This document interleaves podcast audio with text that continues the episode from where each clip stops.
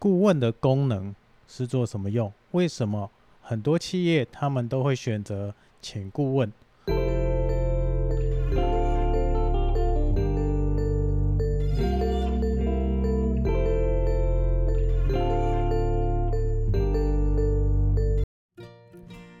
？Hello，各位听众朋友们好，这里是德雷克 ISO 不专业聊天室，我是 Derek。今天这期节目呢，呃，也是有蛮多朋友在询问的，那我就借着这一集节目跟各位分享一下，到底顾问的功能是做什么用？为什么很多企业他们都会选择请顾问？那顾问跟一般的讲师啦，或者是跟学校老师又有什么不同？今天在这一集节目，Derek 就把这个分享给各位。以打游戏来说吧，那顾问的功能是什么？他都会提醒你，这个时候呢，你可能该买剑哦，这个时候你该买盾哦。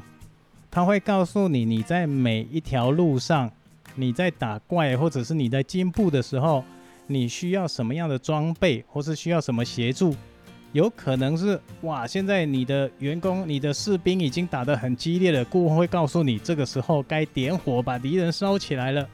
就是这样的角色，在适当的时候告诉你一些诀窍。让你可以更顺利的赢得每一场胜利。我们可以简单来想，以呃 Derek 呃的顾问熟悉的这个领域来说，顾问的功能其实就是帮助各位学习最新的品质法规。哦，有人听到法规这两个字，那不是有一些法规是什么律师事务所啊，还是说有一些相关的事务所在做？其实法规。在这个世界上的法规有非常多种，但是针对产品的法规，在制造业啦，或者是一些商业啦，他们都需要通过客人的认证或者是政府的认可，这一些都是品质法规的部分，而不是交通法规啦，或者是一些民事啊、刑事的法规，那是不一样的。那我们来谈到这个品质法规的顾问，呃。顾问他本身在企业里面算是一个外包商，哦，哇，为什么要外包商？因为企业不希望，呃，多多一些成本来去请一个专案经理人或者是专业经理人，可能我就没有这一笔这么大的预算。毕竟一位专业经理人可能他的年薪动辄一百多万，哦，甚至两三百万以上都有。在国外也有许多年薪破千万的专业经理人，那这些经理人都非常非常的专业，啊，甚至本身的技能都很特殊。对于中小企业来说，呃，我想要短期的有外包商来帮助我去认识品质这个法规，甚至协助我来通过政府的客户的相关的验证，就产生了顾问的这个职业。好，那也有人说啊，我不要请顾问可以吗？我不要请长期的顾问。刚刚好像哦，我这样说，人家会觉得，那我一请顾问就要请好久的样子。其实不一定哦，你也可以自己有一群工作伙伴，这一群工作伙伴都很乐意学习。那你请顾问来，也就是他来帮你上这些最新的品质课程，依照这个时数来收费。那这一个年度也许新改版了，法规改版了，或者客户要来集合了，请顾问来上几堂课之后，你们自己的伙伴学会了，也就可以自己去操作，这样的模式也是可以。所以也就是说，我们呃印象中所理解的一些讲师啦，他可能是在大学院校啊，但是这样的讲师他比较像学术业的啊，学术界的，那学术界的可能不会太多的。呃，实务经验，或者是说没有认识一些业界的人，把业界的案例跟你分享。那也有也有一些听众朋友会觉得说，我也可以请基和老师来做这个讲师啊。哦，当然也没有问题，因为基和老师其实有一些老师，就我所知道，他们另外一个身份啊，他也是顾问。所以顾问呢，不仅仅只是呃，不仅仅只是一个外包的角色，有时候是一个短期的讲师的角色都可以。那我们再谈回来外包这件事情，因为我们在做呃，不论是制造业或者是经销、代销啦，只要有商业行为啦，我们要销售商品，一定就会经经过一些品质上的认证啊，或者是品质的考验，甚至面对法规，像现在最新的一些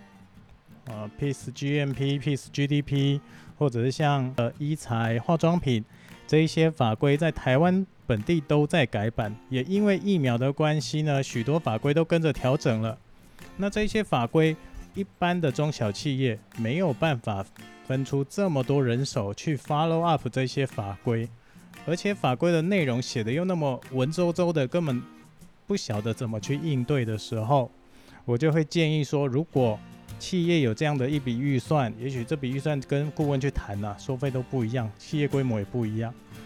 如果有短期的啊，你可能内部的有很多工作伙伴可以应对接下来的文书作业啦，甚至改版啦，不断的改善的作业，你就可以请顾问回来讲课哦，请一些专业顾问来跟你做上课的动作，让你可以理解现在最新的改变是什么，那你比较好应对。如果是中小型企业，那也许你自己没有足够的工作伙伴，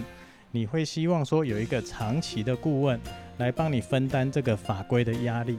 让你可以很清楚的在呃投入工作啦，或者是销售产品的时候更有信心，不会接受到一些罚款或者是一些呃不孝人士检举的一些压力，让你可以销售的更安心。有许多朋友都在询问我，哦，到到底请一个顾问回来到底要做什么？我不晓得他要干嘛。当然，除了刚刚我已经分享了一些品质法规的改版，你都需要这样的专业人士来帮你。如果我们没有这样的一个部门哦，通常在大集团都会有像品质法规啊、品质品保部门，再来就是法务方面，只要是有相关政府的一些法规应对，会有法务部门的协助。像这样子的大集团，他们都会固定的时间去请一些，不管是政府机关啊，或是业界的一些大佬们、一些老师们，固定的啊，每年都会有一些教育训练授课过程。但是小企业没有办法有这样的财力去聘请哇这么多部门的人，哦，甚至认识到业界的一些顶尖哇很资深的大佬。那小企中小企业能够怎么做？其实就是寻找到一个长期的顾问来协助你。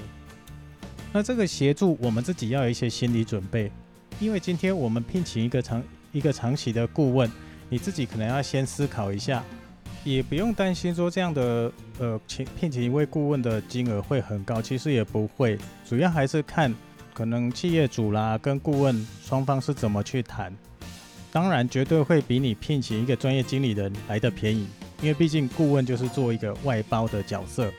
我是承揽你的教育训练的工作，我固定来训练你，但是仍然文件是你自己做，而顾问就是一个外在的训练讲师的工作。它同时可以提供你一些策略上的帮助，还有法规上的协助，甚至根据你公司的体质，帮你做一个整个流程的健康检查，让你可以节省成本或者是增加收入，这也是顾问的工作之一。但是呢，有蛮多我听到一些呃同事们或同学们哦朋友们对顾问的不熟悉，会觉得说啊我又没那么多东西好教。我可能我自己就已经做得很好了，那我为什么要请一个顾问？我可能短期你来帮我的忙就好啦。为什么我要请一个长期顾问呢？这就是一个误区，一个盲区啦。蛮多人对自己的工作非常的有自信，可是会很奇怪哦。当你在检视自己的业绩的时候，每年看到财务报表，为什么这个财务报表好像嗯随着景气的震荡很大？有没有发现？我们自己在从事这些中小企业的时候，我们的业绩震荡会很大，但是又会看到新闻，一些相对有规模的公司，好像嗯业绩都还蛮稳定的，甚至有一些企业逆流中，当然不排除一些投机事业啦，哦，当但是有一些相对比较大的企业，相对不管是景气多糟或多好，他们的业绩始终都还是持续稳定的状况，诶，这是怎么一回事？这一些啊，其实都是归功于公司内部有一些风险管控的部门，它控制了整个公司的，包括你的 input 到 output，到你的 KPI、你的绩效，都能够稳定的跟让 CEO、让企业主知道说你接下来面临什么样的风险，你要怎么去排除，然后协调比较好的方案，让你的业绩可以慢慢的稳定，甚至持续往上。那这样的角色，也许贵公司很幸运，有些企业内部就已经有了专门负责这个风险管控的。但是大部分就我现在辅导，或者甚至我集合的公司，这些企业们蛮少重视这个风险管理这个部分啊，所以在风险管理的部分，有有些人会觉得顾问很乌鸦嘴啦，当然不否认，有一些顾问为了他。可能证明他自己的专业，他会讲的比较负面一点，但我相信不是每个顾问是这样，这都还是要就有点像是呃结婚一样，哦彼此都要找到适合的角色，企业要找到适合自己的顾问，顾问要找到哦能够跟自己一起学习进步，甚至创造更好业绩的一些企业主，所以这个都是慢慢的去磨合出来。那企业要准备什么样的心态呢？这里做一个总结，第一个。企业已经确定了，你请这个顾问，你的目标是什么？哦，你到底是要一个短期的顾问师来教你怎么样符合法规就好，或者是你需要一个长期的顾问来帮你做一个品质法规的管控、教育训练，甚至培育你内部的人员，让他们变得更强，更能够应对现在变化多端的社会。哦，这个是第一个。你要知道你请顾问的目的。第二个预算的问题，我们接下来有没有什么样的预算？我们现在的业绩的状况，还有未来你的业绩的目标要提升多少，足不足够去支付一个长期顾问的钱，或者是一个短期顾问的费用就好。哦，你要去思考你的预算。那第三个部分呢？跟顾问沟通的时候，记得就实话实讲。你希望做什么？把你的胸，把你心胸里面的抱负讲出来。你是如何要去完成你自己事业的蓝图？因为一旦你把你自己事业的蓝图讲出来，顾问才会知道他适不适合你。也许你的蓝图可能是我的产品要投向第三世界的国家。OK，那这个顾问自己就会想，我有没有第三世界国家的一些法规，或者是一些途径可以协助你？那今天节目就到这边，简单的花个十几分钟跟各位分享一下哦，品质顾问到底是在做什么的？那就这样喽，大家拜拜。